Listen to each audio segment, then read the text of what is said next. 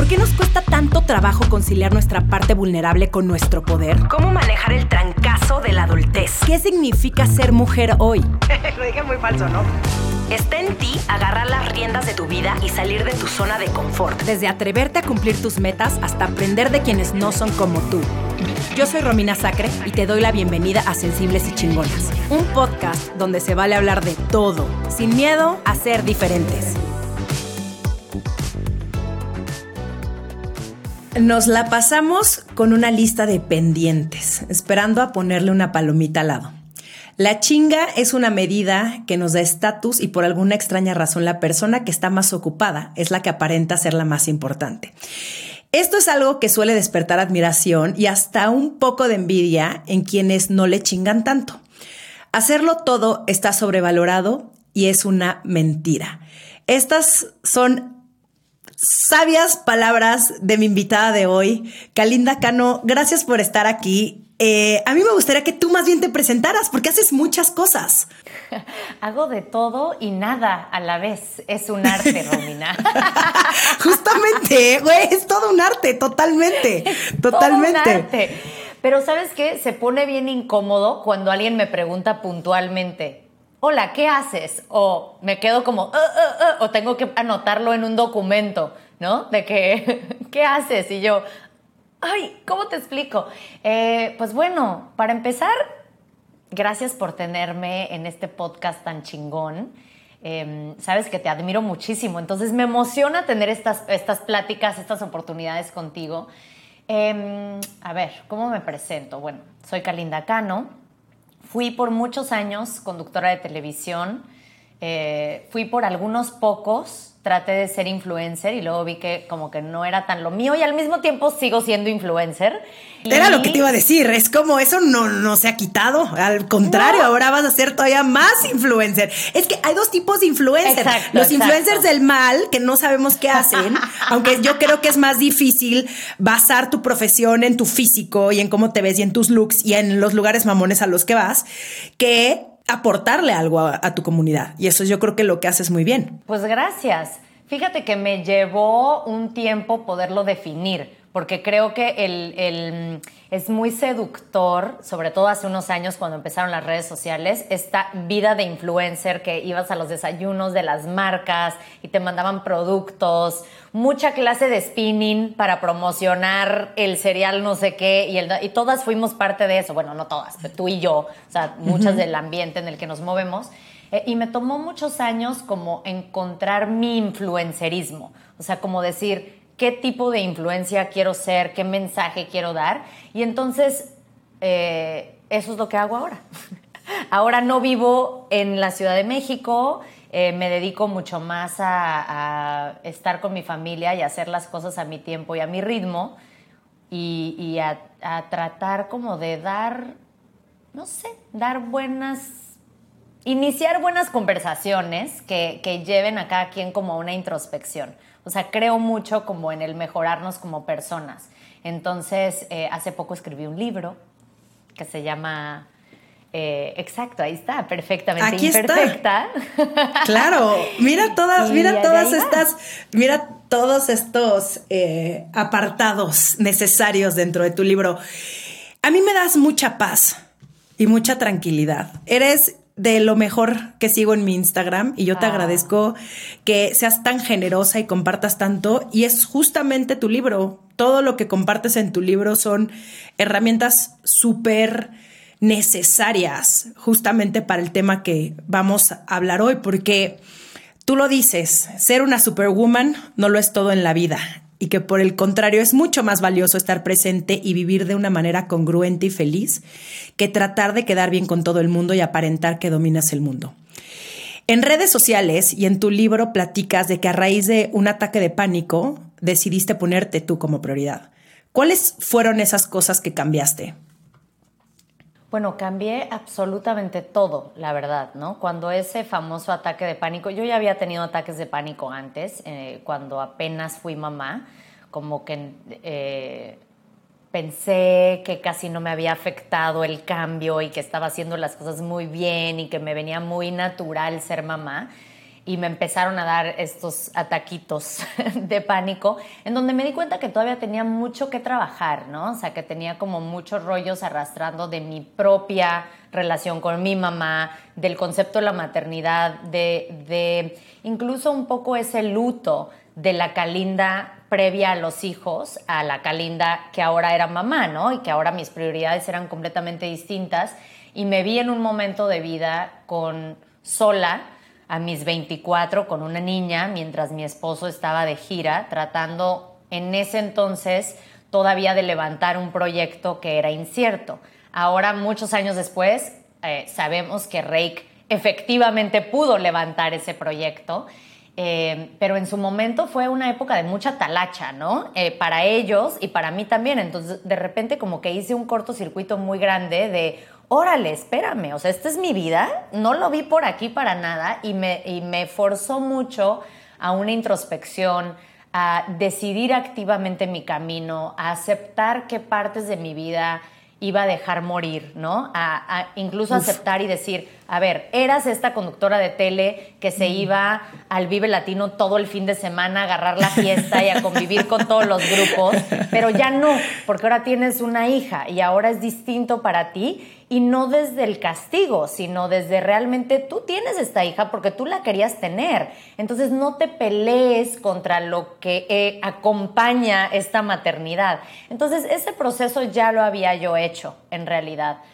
Y después volví a caer en la trampa de la chinga y de la sobreproductividad. Tuve otro hijo y entonces mm, es muy seductor y ahora en tiempos de redes más y de celebridades y de las Heidi Klums que tú ves en traje de baño tres semanas después de parir y están en un desfile de modas. Sí, sí, sí. ¿No? Y es muy seductor eh, esta competencia, ¿no? En donde, sí es cierto, yo tengo que ser muy guapa y súper mamá, pero además tener una vida social y estar en todos los eventos y además ver todas las series, porque no vaya a ser que no estoy enterada, y además... Eh, una exitosa empresaria, ajá. Sí. sí, sí, sí, todo. Todo, todo. Eh, entonces, pues otra vez me tronó y ahora me tronó duro, ¿no? O sea, esta segunda vez me tronó muy, muy duro. Y, pero al mismo tiempo estoy súper agradecida, ¿eh? Lo pensaba el otro día porque mi hijo menor me dijo, mamá, si tú pudieras cambiar algo de tu vida, ¿qué cambiarías? Él muy profundo, ¿no? Yo creo que se imaginaba más tipo, no sé, me hubiera comido otro chocolate. O, o sea, como que él se imaginaba una plática más así. Y yo en profunda. Déjame, te platico, hijo. Exacto. Y como que pensé y dije, ¿cambiaría eso? O sea, desearía que nunca me hubiera dado ese muy grande ataque de pánico. Dije, no, güey, no. O sea, en su momento fue horrible. Al día siguiente, en ese entonces trabajaba yo en Televisa, al día siguiente fui a renunciar, lo cual nunca había hecho, siempre he sido muy cumplida con mi chamba. Eh, y a los tres meses nos mudamos de la Ciudad de México y nos venimos a vivir a Playa del Carmen. Y un poquito que corté, ta, ta, ta, ta, ta, borré, dejé de seguir un chorro de gente en redes sociales, hice una limpia de amigos, eh, saqué cosas de mi closet, o sea, como que dije, ya, no puedo como no puedo jugar a este personaje. O sea, no es que haya sido falso, pero esta no es la parte de mí con la que yo quiero conectar. Esto no es mi misión de vida, no va por aquí. Yo necesito hacer otro tipo de cosas, ¿no? Y entonces cambió completamente nuestra vida eh, en cuanto a prioridades, energía, visión del mundo. Eh, no vuelvo jamás a hacer un proyecto que yo no sienta en mi corazón por ejemplo, ¿no? Eh, que yo creo que muchas veces sí hacemos cuando queremos construir una carrera, ¿no? O, no sé, o sea, simplemente creces, I guess, espero, mejoras. No te quedes fuera de la conversación. Suscríbete a nuestra newsletter en sensiblesychingonas.com, diagonal newsletter. En tu libro hay una, una frase que me fascinó, que dice, al corazón le gusta sentirse tranquilo. Y es regresar a lo más básico, que es escucharnos, es ver qué es lo que nos está pidiendo nuestro cuerpo y hacerle caso, porque cuántas personas no tienen enfermedades, un infarto, chocan, o sea, infinidad de tragedias que en vez de darse cuenta del por del para qué les está pasando, es como, bueno, pues ni modo, pasó, este, pues no, no está cuidando, ¿eh? y siguen a lo mismo, y, vuelven a lo mismo, y no hacen ni media modificación en su vida. Y yo eso es algo que te aplaudo, porque agarrar y decir, me está yendo increíble, estoy haciendo esto, esto y esto y esto, y de pronto dar tres pasos atrás y decir, ¿es realmente lo que me gusta? ¿Es realmente lo que yo pedí? ¿Es realmente a lo que me quiero dedicar? Estos, este tipo de cuestionamientos los necesitamos más seguido para no ir en automático con la vida, porque eh, justo nos han hecho creer que entre más hacemos, más proyectos tenemos, más valemos. Y de pronto a mí me ha pasado que me siento culpable cuando no hago nada productivo, ¿no? ¿Qué haces tú al respecto? Batallo, ¿eh? Batallo con eso. Em, creo que uno es por naturaleza. Hay gente que tiene un cohete en el trasero. Eh, yo soy y es que yo también soy, yo también soy intensa, güey. Sí, sí, sí, sí, sí, sí. Sí. O sea, hay personas que así somos, ¿no? O sea, que también desde chiquitos tenemos esa naturaleza, incluso yo lo veo en mis dos hijos. O sea, mi hija es de que para nada le urge mover un dedo y mi hijo desde que se levanta como que, ¿qué onda? Vamos a andar en bici, vamos a, ¿no?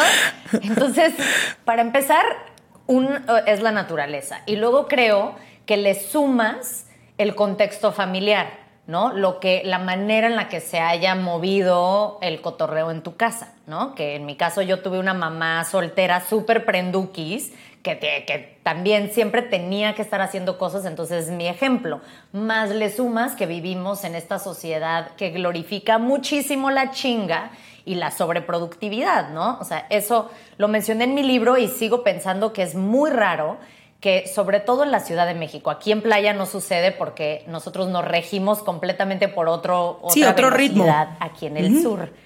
Es otro ritmo. Pero en la Ciudad de México sí me acuerdo mucho que era como una competencia de quién estaba más cansada, más al borde del pasón, ¿no? Era como que te encontrabas y ¿cómo estás? Güey, no sabes, semana de cierre, no puedo más, eh, no sabes, fui a 18 eventos, híjole, el tráfico, no puedo más, 14 proyectos.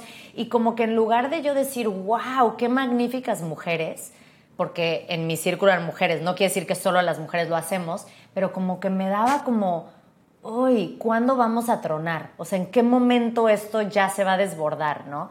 Entonces, ahora tengo mucho eso presente, tanto en mi propia comunicación hacia mí misma, como cuando quiero tirar flojera el fin de semana o incluso no tirar flojera, ¿eh? A veces no quiero, a veces más bien voy notando el cuerpo más tensito, ¿no? O me voy dando cuenta que estoy respirando no tan profundo, ¿no? Como que veo que mi pecho está un poquito más apretadito o que estoy despertándome a las 6 de la mañana y ando un poquito más estresada, ¿no? O sea, como que ya lo tengo muy calibradito y entonces digo, ok, ya, o sea, ya sé a dónde me va a llevar esto si lo sigo empujando, que es a ansiedad, ataque de pánico, a insomnio, a tal.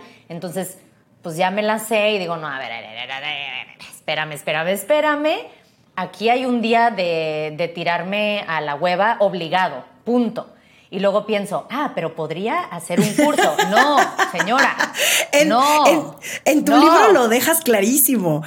Anótalo en tu agenda. Incluso esos momentos donde necesitas respirar, estirarte, ir a dar una vuelta por tu cuadra, acariciar a tu perro, los necesitas poner en tu agenda. Porque, ¿qué crees? Cuando eres una persona como yo, a mí me cuesta muchísimo trabajo. Y eso es, ahorita vamos a hablar más de eso. Pero eh, sí, sí, sí, siento que esto es más bien una terapia. Yo, por eso te invité a mi podcast. Tengo tantos pedos en mi vida que más bien dije, ¿quién no los puede solucionar? Calinda, gracias. Acabo de leer su libro. Eh, no, pero eh, cuando eres esta persona tan intensa, tan con tantas cosas, ¿no? Que, tan creativa, porque esto el querer hacer tanto también viene, en mi caso, ¿no? De una creatividad, de decir, puta, quiero hacer este proyecto y quiero, y que no nada más se quede en la idea, sino verlo materializado. O sea, a mí es yo creo que de las cosas que más me gusta hacer. Y entonces, obviamente, cuesta más trabajo estas como pausas, ¿no? Estas pausas que son importantísimas, no solamente para descansar, no. Llega un punto en el que la máquina truena. Y a mí me pasó. Yo creo que todo lo que acabas de mencionar eh, probablemente lo vivimos en, un momento parecido, porque hubo un momento hace unos años, cuando yo todavía tenía mi, página pasada, donde eran eventos diario, no uno, dos o tres. Y entonces llega un punto en el que noviembre yo ya no podía, güey. O sea, yo ya era, odiaba mi vida, odiaba mi trabajo, odiaba a todo el mundo. ¿Cuál es la necesidad de llegar a este burnout? ¿no? Que, que, ya está calificado como una enfermedad. O sea, la Organización Mundial de la Salud reconoció en 2019 el burnout como enfermedad. Ya está, ahí, ya, ya, ya llegamos a ese nivel de estrés, a ese nivel de ansiedad. Eh, que no le hace bien a nadie. ¿Cuál es, el, cuál es la necesidad? Porque además, ¿sabes qué? Como que nuestra exigencia, me he dado cuenta, o sea, de las mujeres en esta generación, ya no es un, en una rama de la vida como antes, ¿no? O sea, como que antes era como, entonces le dedico todo a mi carrera o todo a mis hijos. No, ahora es todo a mi carrera. Más necesito, por ejemplo, esta relación con mi pareja que además necesitamos estar teniendo relaciones X cantidad de días porque leí en un libro que el sexo tántrico es lo máximo para unir a la gente, entonces ahí estás. Más aparte tienes que tratar de dejar de comer azúcar porque resulta que ahora la investigación dice que el comer azúcar te hace daño. Más aparte hay un nuevo barré fit, no sé qué. Entonces termina siendo que, que estamos locas, ¿no? Porque estás tratando de levantar un proyecto, ir a 40 eventos, ser súper buena amiga y súper atenta con, el, con tu BFF que acaba de tronar, porque bueno, eso es lo que tienes que hacer tú para entrar en este rollo de que eres lo máximo, más aparte tienes que estar flaca, más aparte sexy, más aparte generar contenido para redes, más aparte traer un mani divino, porque no voy a hacer que traes crecida la uña, ¿no? O sea, señora, siéntese. O sea, literal, siéntate o te sienta. La vida te sienta. Te dice, ¿sabes qué? No. Y entonces ahí es donde está el burnout, el ataque de pánico, la depresión, el chocaste porque venías en mil cosas, ¿no? O sea, ¿cuánta gente no se estampa en el coche porque viene hablando por teléfono, pero al mismo tiempo distraído, pero al mismo tiempo mandando un documento? O sea, ahí es donde cuando pierdes la presencia, como que lo pierdes todo, como que te vas, como que te vas perdiendo. Irónicamente, el querer hacer tanto, no estás en nada no estás en, o sea, no estás en la fiesta de tu amiga de despedida porque estás pegada al teléfono tratando de resolver no sé qué de tu empresa. Fatal. fatal. no estás, no está, no le sirves de nada a tu amiga, no le sirves, no vayas, ¿sabes? Entonces creo que para las personas que somos intensas, a mí lo que me ha servido es que incluso a mi hueva me he entregado con intensidad y compromiso.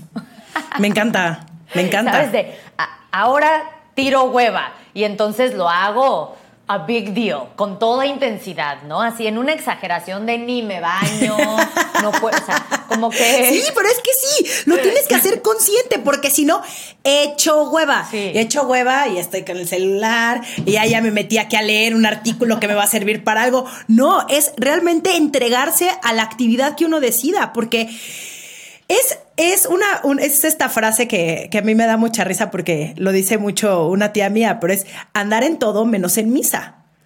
¿No? Estás, estás con 300 cosas a la vez, pero en realidad no estás haciendo nada. No estás, no estás construyendo un proyecto porque no le estás poniendo atención. Tu amiga te odia. O sea, es algo que yo también dejé de hacer. Es, estoy con la gente, estoy con la gente. No voy a estar con la gente viendo mi celular. Ya, basta de eso, porque si no, nunca sabes cómo desconectarte. Em, justo mi siguiente pregunta era, o sea, quisiera que me platicaras de la importancia de encontrar momentos para relajarnos durante el día. Pues como puse en el libro, yo la verdad en esta como estructura, porque a ver, dejé de trabajar en lo formal que hacía, pero sigo teniendo una logística compleja porque tengo dos hijos, ¿no? Y, porque así es la vida de, de, la mayoría de las mamás, esa es la realidad. Entonces, sigue siendo un acomodo porque yo metí mis necesidades en la logística familiar, porque pues así debe ser, porque al principio no. Y entonces vivía yo como muy resentida, como les pasa a muchas mamás, de, de por qué todo el mundo hace cosas divertidas y yo nada más manejo y espero gente. Entonces nos sentamos todos, a ver, ¿tú qué quieres hacer? Ah, baile. Tú, pues, batería. Y yo quiero ir a entrenar circo. A ver, ¿cómo nos funcionan estos horarios? ¿Tú qué vas a dar? ¿Yo qué sacrifico? O sea, como miembros equitativos de una familia, que no es una manera muy común. Para mí es muy lógica, pero no es la manera común, sobre todo de la mujer latina, de vivir como en este sacrificio. Hipergenerosidad. Hipergenerosidad. Uy, bye. Hiper y tú no existes. O sea, no importa lo que tú quieres comer, la actividad que tú, tú ya dejaste de existir porque es mamá y esto es lo que tienes que hacer. Eh, y no, no tiene que ser así. De verdad no tiene que ser así y me parece que incluso haces una integración, haces hijos menos egoístas cuando desde el principio planteas que tú eres un ser humano que también merece respeto, que tiene intereses, que sus actividades son importantes y a ver, ¿qué es lo que se va a hacer? Entonces, de cualquier forma, tenemos una logística compleja de despiértate, tú vas para acá, yo voy para acá, yo también, así. Pero entonces yo sí me tengo que agendar como estos cachitos y sí los meto literal a mi teléfono, como de rest, le pongo, ¿no? Porque si no me desbordo, o sea, una cosa me lleva a la otra. La vida siempre te va a dar cosas que hacer, siempre. O sea, siempre va a haber eh, el día que el jardinero no sé qué, siempre va a haber el día que llegas tarde a lo que tengas que llegar, a tu trabajo, a un evento porque hay más tráfico, o sea, siempre va a haber una razón para no recargar pilas, porque además es una prioridad rara como que es algo que no parece que necesitamos, no es como lavarte los dientes o como bañarte, ¿no? Entonces, si tú no la metes un poco ahí a la fuerza, como estos breaks, no suceden en automático. Entonces, por eso es importante como, como ponerlos. Y yo creo que cuando los pones, eventualmente se vuelven automáticos y entonces ya no te los cuestionas. O sea, no te levantas en la mañana y dices, ¿me lavo los dientes o no me lavo los dientes? ¿Me da tiempo o no me da tiempo? Pues te lavas los dientes porque si no se te pudre la boca. te lavas los dientes y te vas, ¿no? Y de la misma forma, eh, para mí estos espacios como de 5 o 10 minutos es como esto me levanto y anoto lo que traigo en la cabeza, porque si no, así como se me pudre la boca, se me pudre el sistema nervioso. O sea, yo ya sé qué mecanismos necesito para mantenerme a flote, ¿no? Y, eso es una prioridad. ¿Y dirías que esa es la forma en la que tú te mantienes productiva? Me mantengo productiva eh, obligándome a espacios de no productividad. creo mucho en la inhalación y la exhalación.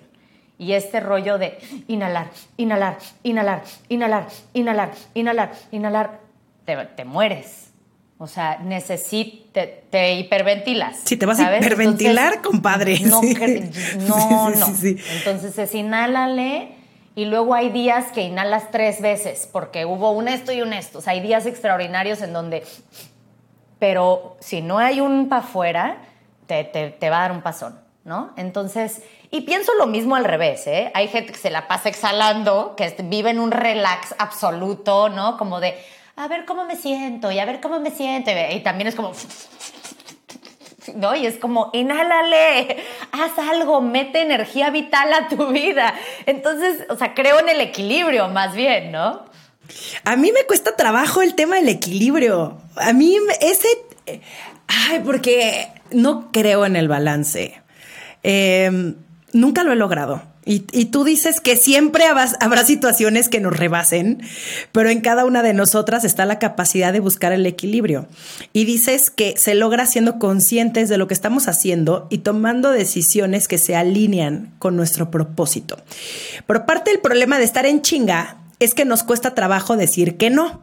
Entonces, ¿cómo empiezas a marcar límites y prioridades. Ese consejo es para mí, ¿ves? Por eso te dije que, te había invitado porque ese es mi... Creo que la última vez que hablamos en el live, ese también fue mi problema y mira, sigo... No, mejoro, sí voy, avanzo, sí creo que lo hago mejor cada vez, pero me cuesta trabajo. Sí me cuesta trabajo. Yo creo que es mi talón de Aquiles. Yo creo que siendo más honestas, para empezar con nosotras, de con qué sí puedo y con qué ya no puedo, o sea, qué ya me rebasa, y también siendo más honestas con las personas que nos rodean ¿no? O sea, tal vez te levantaste en la mañana y era tu plan hacer de comer más aparte, entregar un proyecto, ¿no? O sea, tenías ya como la estructura. Ah, en la mañana voy a ir a hacer sana y después voy a regresar bañarme, trabajar un rato en mi proyecto, hacer algo chingón de comer y después en la tarde tengo un evento.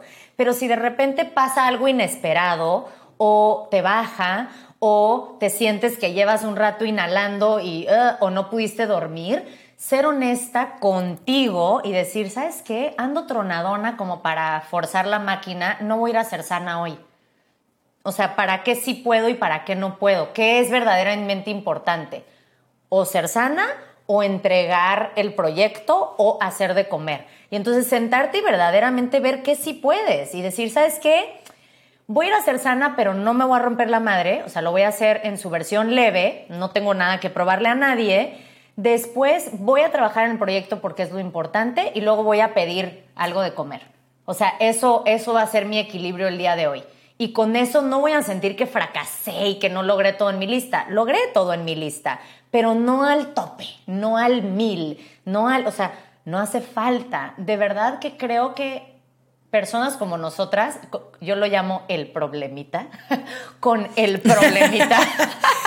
Güey, súper sí es el problemita, es el problemita, Es el problemita y al mismo tiempo es nuestro máximo acierto. O sea, porque es lo máximo este nivel de productividad, de creatividad, de tener equipos de trabajo, de tener ideas. O sea, yo me topo gente que me dice, es que estoy súper aburrida en la vida. Y yo, ¿cómo? ¿Cómo estás aburrida? O sea, güey, no puedo estar más de acuerdo contigo. Yo no sé aburrirme. No, es mal pedo, de verdad. No, me, no, me puedo aburrir. No sé. Tengo, es más, tantas cosas que me gustaría hacer, tantas cosas que siempre yo solita me invento en mi casa, o me pongo a leer un libro, o me pongo a ver algo en la tele, o saco a pasear a mis perros. Siempre tengo algo que hacer. Más bien mi pedo es ponerle un freno, decir, no voy a hacer nada. Pero ¿cómo te aburres? ¿Cómo te puedes aburrir en, este, en estos momentos de la vida donde hay tantas cosas que, puedes hacer? Y creo que también viene eh, muy, o sea, sí viene como muy ligado a, a, justo, como a, a seguir siendo estas personas curiosas e interesadas con la vida, a nunca dejar de aprender, a siempre intentar cosas nuevas, que es algo que también me dejó tu libro, porque es el aventarte a no probarle nada a nadie, sino por el mero gozo de estar tú contigo y de, pasarla bien. Y eso también se nos olvida, porque creemos que todo tiene que tener un objetivo o que todo lo tienes que monetizar o que todo se tiene que convertir en tu próxima idea de negocio. Pero sabes qué, justo venía hablando con mi hija sobre eso porque eh, hoy tuvo una audición de baile y, nos dimos cuenta que ahí mismo donde el baile hay teatro musical. Y le dije, ¡Ah, ¿no se te antoja probar teatro musical? Yo proyectando, ¿no? Porque aparte, o sea, yo quiero hacer de que teatro musical, circo, montar a caballo, todo sí, ¿no? Y entonces este, le digo, ¿no se te antoja? Y me dice, ma, es que yo creo que no puedo cantar. Y le dije, a ver, no todo lo que hacemos tenemos que ser buenas en ello, tenemos que ser las mejores. Hay muchas cosas que simplemente hay que hacer por curiosidad o por placer y no tiene absolutamente nada que no tienes que ser la siguiente Adele. Si de repente tú tienes ganas de, ¿sabes qué? Siempre he querido cantar, métete a clases de canto no tiene que estar justificada en tu existencia todas tus actividades. O sea, no se tienen que convertir en proyectos de vida. Totalmente, totalmente. Totalmente, pero la gente lo ve como una pérdida de tiempo. E, ese es, a lo que hemos llegado, Cali. Que la gente ve este, estos momentos donde si yo dijera, quiero tomar clases de canto justamente para ser mejor a la hora de cantar la maldita primavera en un karaoke, eh, muchas de las personas lo ven como, ¿cómo le voy a dedicar yo una hora y media a algo que no me va a servir de algo? O sea, no, no, no hacen el link del bienestar y del puro placer y el gozo. Lo que pasa es que lo opuesto de la productividad es el gozo. O sea, son, son completamente aparte. Entonces, la gente que está en una productividad constante por hacer, le parece la idea más tonta del mundo el sentarse a contemplar o el tomar algo por gozo. Entonces ahí es donde está la bronca, verdaderamente, ¿no? Y, aparte no hay que hacerle caso a la gente. La gente piensa que tomar una clase de canto, si no se convierte en tu siguiente proyecto, es una pérdida de tiempo y la gente pasa que cuatro, cinco horas al día en redes sociales. No me digas que esa no es una pérdida de tiempo, por ejemplo. O sea, perdón, pero hay de pérdidas de tiempo a pérdidas de tiempo, ¿no? Sí, justo. Y hasta hace unos meses, ¿no? Entendí la importancia de tener un hobby. Em, porque yo era esa persona que tiempo libre y entonces agarraba y leía un libro y era, me, me pongo enfrente de mi librero y digo, a ver, ¿cuál voy a leer? ¿Cuál voy a leer? No, uno que me sirva para mi podcast. Y entonces platicando con mi amiga Renata, le dije, ¿cómo encuentro un hobby? Me dijo, es eso que simplemente te da felicidad. Y entonces ahora hago punto de cruz como mi abuelita. Eh, y soy, no sé, la felicidad que me da porque me da completa presencia. Em, pero ¿por dónde empieza uno a explorar qué actividades resuenan contigo? ¿Cómo empieza uno en esta exploración y en esta búsqueda? Sabes, creo que hay un montón de formas. Está este libro que se llama El Camino del Artista de Julia Cameron, que es un gran libro. Que en tu libro lo, sí, en tu libro lo mencionas. También ahí le puse su, pestañita. Lo amo, es un gran libro y es como un acompañamiento a tu creatividad, ¿no? Entonces es, es como muy interesante. Y ella sugiere eh, irte a la niñez, como acordarte qué querías ser de chiquito. Eh, o de chiquita, ¿no? Eh, no tan textual, o sea, no es, es que quería ser astronauta y entonces dejas todo en la vida y te vas a, ¿no? Pero, por ejemplo, tu hobby podría ser este, empezar a tomar fotos de las constelaciones o empezar a ver documentales sobre astronautas, o sea, creo que cuando somos chiquitos, antes de que nos metan este rollo de productividad y antes de que los papás proyecten y la sociedad nos meta ideas y todo eso, como que tenemos un alma muy pura y muy honesta a, nuestros intereses, ¿no? O sea, por eso hay niños que, ¿y tú qué quieres hacer? Quiero ser probador de helados profesional, ¿no? Y como estas cosas padrísimas. Entonces, creo que ahí está una buena clave. Otra buena clave puede ser en las cosas que ves en los demás, pero que que de inmediato cuando lo ves como que entra esta parte de ti donde dice, bueno, pues tú obviamente no puedes hacer eso. Y ahí está la clave, ¿no? Yo me di cuenta hace muchísimos años ya, cuando empezaron las redes sociales y empecé con el Instagram a seguir cuentas, eh, que seguía yo muchas cuentas de danza y de circo. ¿No? Como que era mi pasión, me encantaba ver gente parada de manos y haciendo acrobacia y se me hacía lo máximo y siempre estaba como buscando estas clases que, que pudieran ser más así que ir al gimnasio. Y, de repente me topaba conmigo misma, ¿no? En el, encontré una clase de circo y yo iba a la clase y, y era de que, güey, todos tenían 16 años y yo 35. ¿Sabes? Como que entraba y, no, yo no voy en esta clase, el horario no me acomoda, ¿para qué lo tomo? Si no me sirve de nada, esto no suma, yo soy conductora ni al caso, debería usar mi tiempo para ir a clases de locución o siempre algo que sume, ¿no? Algo que sume al currículum. Y de repente fue como que, pero esto me hace feliz. Es, esta cosa me hace feliz. Ir dos veces a la semana a una clase de circo, aunque me salga mal, aunque nunca vaya a poder, aunque no me voy a dejar a mi familia para ir al Cirque de Soleil, nada de eso. Me hace feliz. Aunque he tenido la fantasía, ¿eh? Sí he tenido la fantasía de repente. Estás, estás esperando que Jazz cumpla, no, Emil cumpla 18 años para, ¿saben qué? Yo ya cumplí, ahí se ven, güey. Vivi, cuídate, ya me voy al Cirque du Soleil, ahí me ven. Les paso el mail de mi gira por Europa, bye. Que también se me hace lo máximo tener estos sueños absurdos, he de confesarte, ¿eh?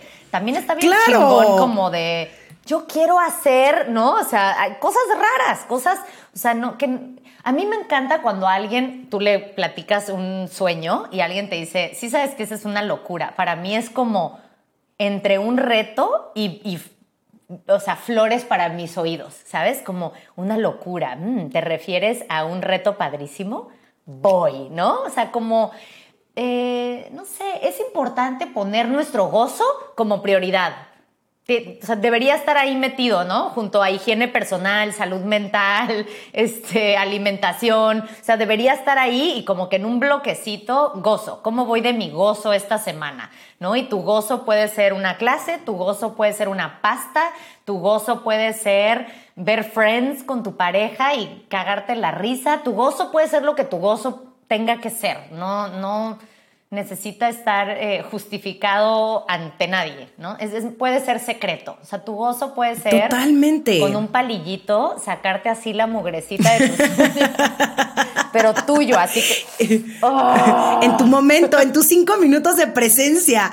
Es que sí, porque. Digo, eh, el año pasado lo vivimos, ¿no? Nos dimos cuenta de, de qué estábamos, en dónde estábamos poniendo nuestra energía y en dónde estábamos gastando nuestro tiempo. Em, y a mí sí me entró un... Tengo que ser mucho más selectiva, ¿no? Digo, eh, a pesar de que lo que te acabo de decir, que de pronto me cuesta trabajo decir que no, el ser mucho más selectiva y el saber, y aunque no sé si se vaya a oír demasiado dramático, pero... Tú date. En que cualquier momento, no, en que cualquier momento, pues nadie tiene la vida asegurada, ¿no? En cualquier momento uno se va de esta tierra y pues, ¿qué hiciste? ¿A quién le cumpliste? ¿A tu Excel y a tu jefe? O sea, no, no, este mensaje no es para que vayas y tires toda la chingada, o sí, ¿no? Pero más bien que te cuestiones el por qué haces lo que haces todos los días y que antes a mí sí me daba justo esta envidia de la que hablábamos al principio con estas mujeres que estaban súper ocupadas mm. y yo quería ser así. Y ahora cuando me dicen, es que no puedo ni respirar, no sabes, terminé de trabajar a las 2 de la mañana, junta a las 7. Yo nada más estoy esperando el día en el que me digan estoy en el hospital porque me enfermé, ¿no? Porque no duermo mis 7, 8 horas, porque como de la chingada, porque no hago ejercicio y porque eh, estoy entregadísima a mi trabajo. Güey, yo sé perfectamente bien que mi trabajo no me abraza en la noche no me hace mi tecito en la mañana, no me pregunta cómo estoy, no me dice, te quiero mucho, qué guapa te ves. Y si no cuidas lo importante y no tienes muy claras tus prioridades, que no está mal amar tu trabajo, para nada. Qué chingón tener un trabajo que ames, qué chingón levantarte todos los días con ganas de hacer lo mejor que tú puedes, pero siempre, siempre, siempre cuidándote. Y creo que esa es la parte que estamos, eh, estamos llegando como a este nivel de decir, o lo hacemos, lo hacemos, porque tarde o temprano te van a cobrar la factura. O sea, punto. Y creo que eso es lo que explicas muy bien en tu libro, eh, que, que viene todo perfectamente bien platicado. Yo me lo eché en día y medio y que vienen ejercicios súper prácticos. Entonces, si tú, persona que nos estás escuchando, dices, es que yo lo veo muy imposible, es que no tengo tiempo, todo mundo tiene las mismas 24 horas y tú decides qué hacer con esas 24 horas. ¿no? Y en dónde estás poniendo tu atención, tu foco y sobre todo tu, felicidad. O sea, creo que eso es como para mí eh, algo primordial y algo que como tú, ¿no? Como tú bien lo mencionas en tu libro, para mí ya no es un, para mí ya no es un negociable. O sea, ya para mí ya hay cosas que ya digo, no quiero, no estoy interesada y y no me da miedo tampoco. Ya no me da miedo el pensar que podría estar mejor. Confío tanto en que hago bien mi trabajo yo, o sea, a nivel interno y, externo, que no me va a faltar absolutamente nada. Entonces, pensar que nos estamos perdiendo de las cosas es vivir en ansiedad, es vivir en carencia y no poniéndote tú como prioridad. Y si una no es la, su prioridad, ¿por qué esperarías que los demás vieran por ti? ¿Sabes ¿No? Porque... Perdón, perdón.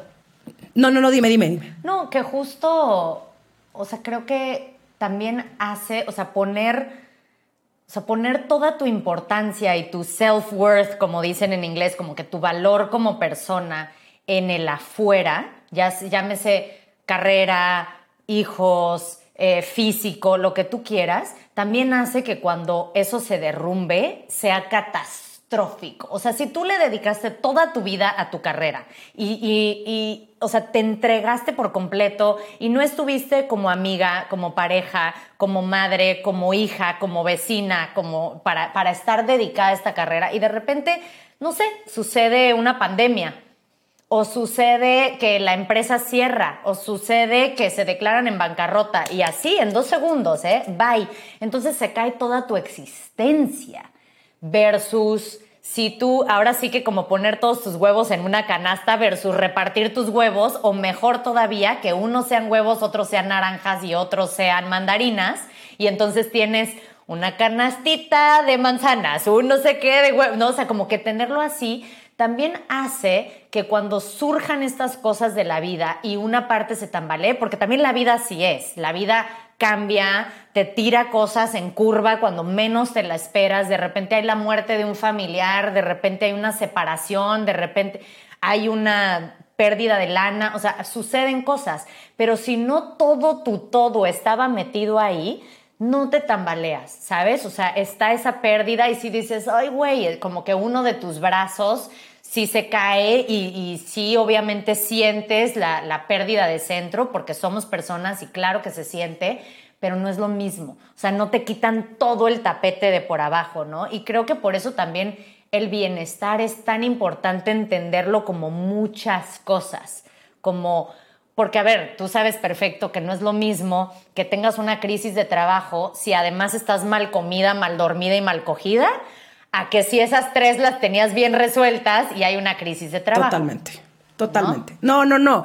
Mi, mi terapeuta tiene una frase que a mí me encanta, eh, que cuando yo entro en estos conflictos de, existenciales, ¿no? Que entro bastante seguido en esos conflictos porque soy esa persona que se cuestiona todo y pues cuando una decide entrar a la chamba personal es como este camino donde vas bien y de frente, pero está bien, es parte de y me encanta, y me encanta porque si en esos momentos de introspección no creces, pero tiene esta frase que dice, eh, primero voy yo, después yo y al final voy yo.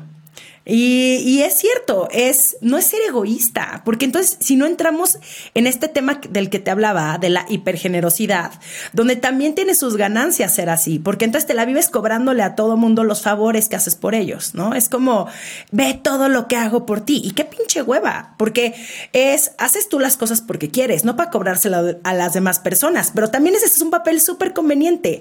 Entonces, eh, pónganse siempre ustedes como prioridad sean ustedes, eh, pónganse delante de la fila porque yo sí creo y más cuando en una familia, ¿no? Eh, si tú no estás bien, los demás tampoco van a estar bien. Y justamente te quiero preguntar de esto, o sea, tú y Vive, y tú y, Vive, tú y Vivi fueron padres pues muy jóvenes. Eh, ¿Cómo le has hecho para involucrar más a tu pareja en temas del hogar y crianza? Porque hay algunas mujeres que en este tema de hipergenerosidad y hago todo yo, no pueden delegar?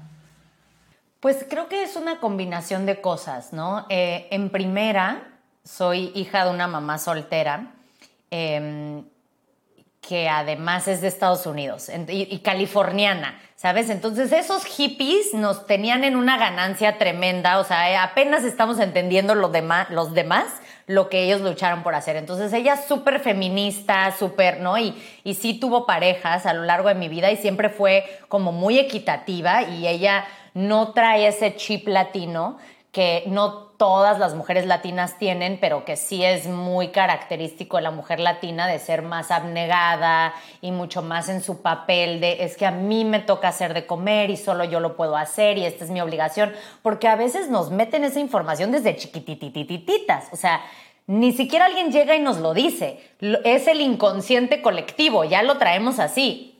A mí me toca hacer de comer, punto, ya ni lo cuestiono, obviamente a mí me va a tocar, ¿no?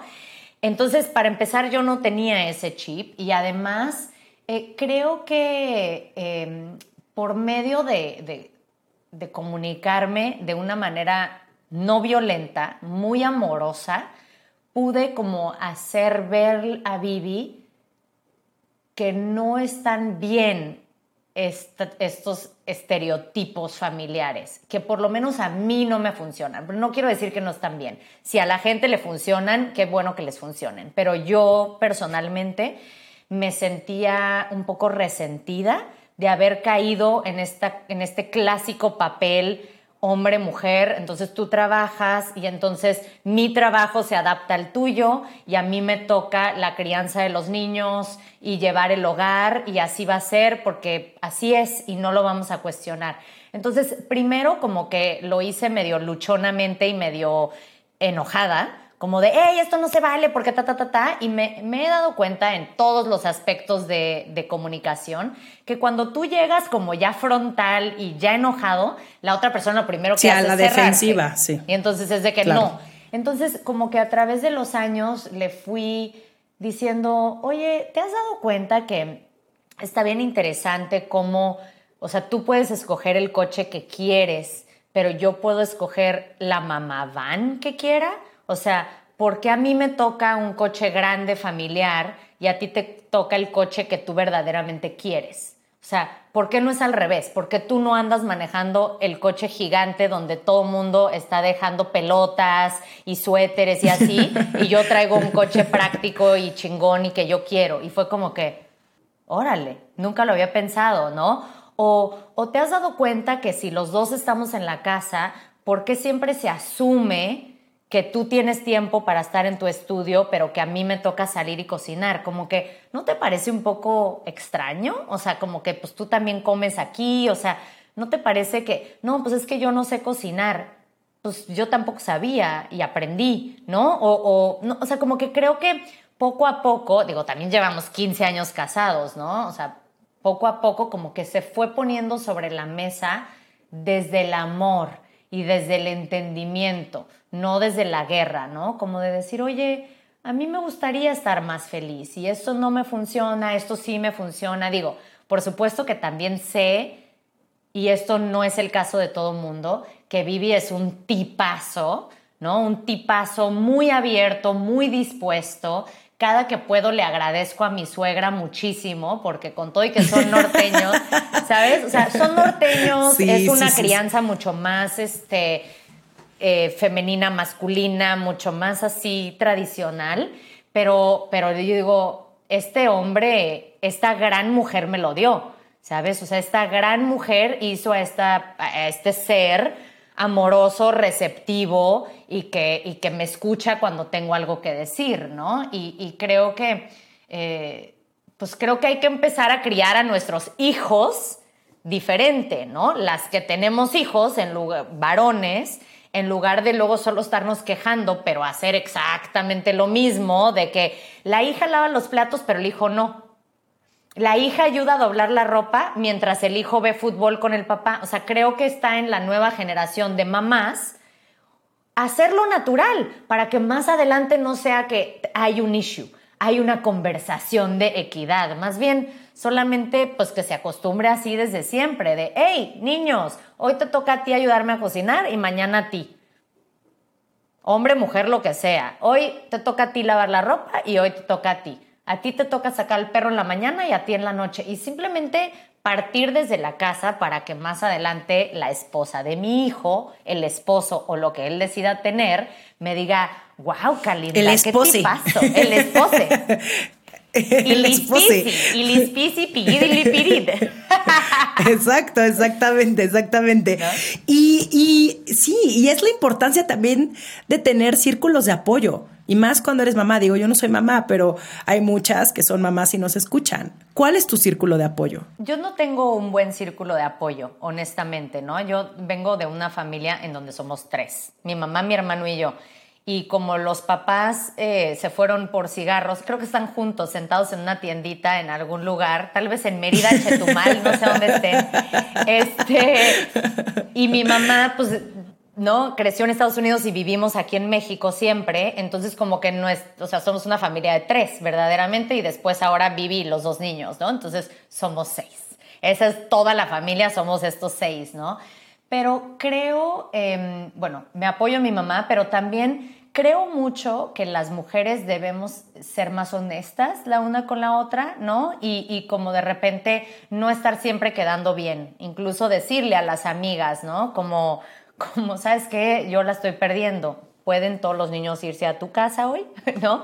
O, eh, mm. no, ahorita no puedo, ahorita no puedo, o ahorita estoy pasando por mal momento. Para mí mi círculo de apoyo son mis hijos en este punto de honestidad, de decir, esto es lo que te puedo dar o sabes que ahorita no puedo hacer esto por ti porque yo no estoy bien o estoy cansada o mamá, podemos ir el fin de semana a no sé dónde, sabes que no, porque toda la semana te llevé a clases y aparte tuve chamba y entonces ahora me toca a mí y, y sin que sea como wow. culpa. Qué chingón. Y no, ¿sabes? Simplemente decir, ¿sabes qué, amor? No, I can't, ¿no? O sea, yo, yo hasta aquí llegué, yo hasta aquí llegué y yo ya necesito desafanarme un poquito. Si quieres ir, consigue cómo irte. Y te doy permiso, pero no, o sea, yo ya en este punto ya no estoy jugando a quedar bien, ¿no? En todo.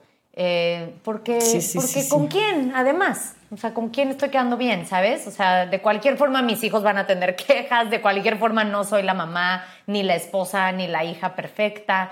Entonces creo que desde un punto de honestidad conectas muy diferente, ¿sabes? Como de decir, ¿no? O sea, incluso hasta con mi mamá, de de repente, Calinda, es que necesito que me ayudes a hacer esto y esto, y de repente decir, mam, no puedo, o sea, no, puedo, no me está dando la vida, neta, no puedo, eh, en qué otra cosa o qué otro día, o sea, como, como aprender a poner estos límites amorosos, de decir con qué puedo, con qué no puedo, y si no puedo, no sentirme culpable de que no pude y no estar rodeada de gente que te está cobrando favores, o sea, de gente que verdaderamente te estime y entonces no sea una manipulación no, es que tres veces ya me dijo que no puedo, entonces ya no la voy a invitar, porque no, o sea, simplemente... Y sabes que es bien loco que cuando tú abres ese espacio más vulnerable y más honesto, otra gente también. Entonces, como que a, como que a todo mundo le quitas la máscara, ¿no? O sea, al tú quitártela, de repente todos los demás también se asoman de su máscara así de, espérate, ¿te quitaste la máscara? ¿Cómo? ¿No teníamos que tener máscara? O sea, las demás no teníamos que ser perfectas tampoco y tú así, no, Así como, ¿ustedes cenaron quesadillas tres días seguidos? sí. ¿No? O sea, como que, y, y, entonces tal vez tengas menos amistades, tal vez te inviten a menos cosas, que mira, de entrada te hace un parote porque te desocupa un poco la agenda. No manches, dímelo por favor. Esa es otra que aprendí de tu libro, el cómo has hecho limpia también de amistades. Eh, sí, es, ese es el trabajo, ¿no? El decir nuestra verdad siempre. Sí, y decirla no violentamente, ¿no? O sea, decirla amorosamente. No, no, no, no, no. Es, es, es sernos fieles a nosotras. Es eso. Es sernos fieles a nosotras. Es es decir lo que necesitamos y lo que queremos. Y no desde justo desde un lado muy amoroso y no el pues pues es que así soy y pues que se aguante todo el mundo es haciéndote responsable también de, absolutamente todo. Eh, Cali ya casi vamos a tener que terminar. Qué tristeza porque yo quiero seguir platicando contigo. Pero practicas yoga Eres maquillista. A veces, a veces no. Eh, eh, bueno, bueno, pero haces videos para tu Instagram, eres mamá, esposa, autora de este libro increíble que se llama Perfectamente Imperfecta, eh, lees el tarot, eh, intentaste hacer uñas de acrílico. Eh, de todas las cosas que haces, ¿cuál es la que más te alegra el corazón? Me gusta... Es una pregunta muy compleja porque creo que no tiene una respuesta así como decirte montar a caballo, ya sabes, como que me gusta sentir que abro un espacio de honestidad en las personas. O sea, me gusta ese momento, ya sea por medio de o sea, sentarme con mis hijos a tener una conversación de, ¿saben qué? Estoy un poco ansiosa. Ah, mamá, ¿y cómo es eso? se siente como eléctrico en mi cuerpo y entonces a veces hace que no, no, pueda poner muy bien atención. O sea, me gusta como ese espacio de entendimiento un poco más amplio, ¿sabes? O de, eh, o con la gente de redes sociales, también decir, ahorita estoy off, ahorita estoy on, ahorita me está pasando esto, ¿no? O sea, como que me gusta eh, la honestidad, eso es lo que más me gusta. Me gustan estos espacios de honestidad, de, vernos un poco más profundamente, como que creo que, eh, creo que es importante, creo que da mucho, mucha sustancia, ¿no? Al, alma, a la mía y a la de la otra persona, como, como tener una conversación verdadera en donde yo puedo decir, ya, ya vi quién eres, Romina, te veo, te estoy viendo, ¿no? Te estoy viendo como la persona que eres y te estoy escuchando. No estoy haciéndome un juicio, no estoy pensando qué partes tomé de esta conversación y cuáles no, no estoy haciéndome opiniones, no estoy viendo qué le comparto a otra persona, entonces te estoy dando mi presencia, te estoy escuchando, me estoy abriendo, estoy recibiendo lo tuyo. Y aquí estamos en, en reconocernos seres humanos que tenemos nuestras cosas y nuestros aciertos y nuestros problemitas y me gusta no hacerle a la mamada. Yo creo que eso es lo que más te aplaudo. Por eso, por eso soy muy tu fan y por eso me encanta todo lo que haces, porque es eso, en un mundo donde todo el mundo quiere ser alguien que no es, copiarle a la otra, ver mensajes como el tuyo tan, tan netas, tan directo, tan justo, tan amorosos, ¿no? Porque yo creo que del amor viene la generosidad.